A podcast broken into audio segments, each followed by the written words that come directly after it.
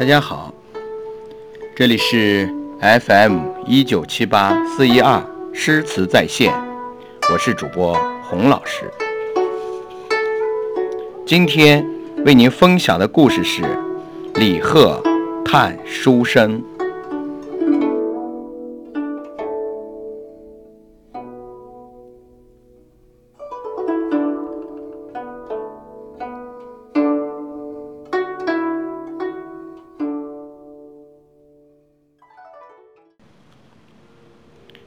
在中晚唐的诗人群中，李贺是突出的一个。他若临早会，七岁时就以诗名传播经师，受到韩愈、黄埔松等文章巨公的重视。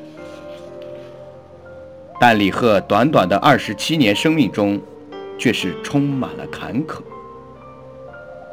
李贺的父亲名叫李敬肃。做过边疆的小官，可谁料到，他的名字竟给儿子带来了厄运。元和二年，也就是公元八百零七年，十八岁的李贺准备参加进士考试，他以自己一首《雁门太守行》，赢得国子监博士韩愈的赞赏，前途似乎充满光明。但李贺的才华早已引起了一些妒贤嫉能者的不安，他们上书朝廷，说李贺父亲名字叫李敬肃，因为进与进士的进同音，为了避讳，李贺不能考进士。而皇上自来就维护这样的封建道德，于是竟剥夺了李贺参加进士考试的权利。玉听说后，愤愤不平，亲自提笔写了篇题为《汇辩》的短论，为这位文坛奇才辩理。文中这样写道：“父名敬肃，子不得举进士；若父名仁，子不能为人乎？”这篇文章写得犀利有力，但是同千百年来的孝道相比，他也无疑是以卵击石。李贺最终无法通过进士考试求取功名，只在太常寺当过两年多奉礼郎的小官，这使他感到十分屈辱。元和十八年，也就是公元八一三年，他辞官回到家乡的南园，过了三年，患病家中。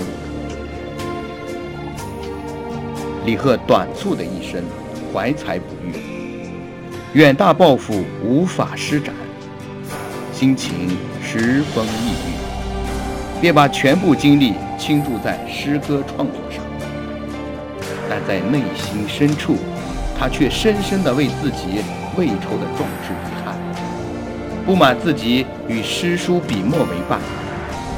他的南园组诗中第五首写道。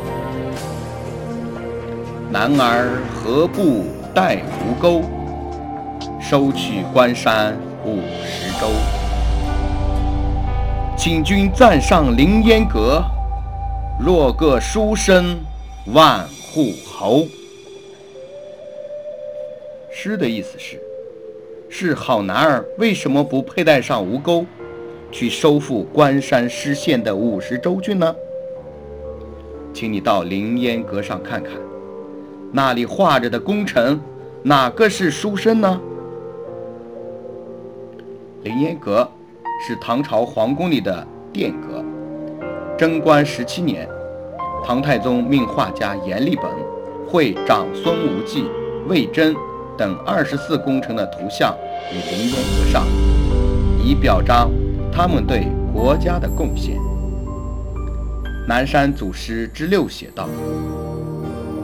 寻章摘句老雕虫，晓月当帘挂玉弓。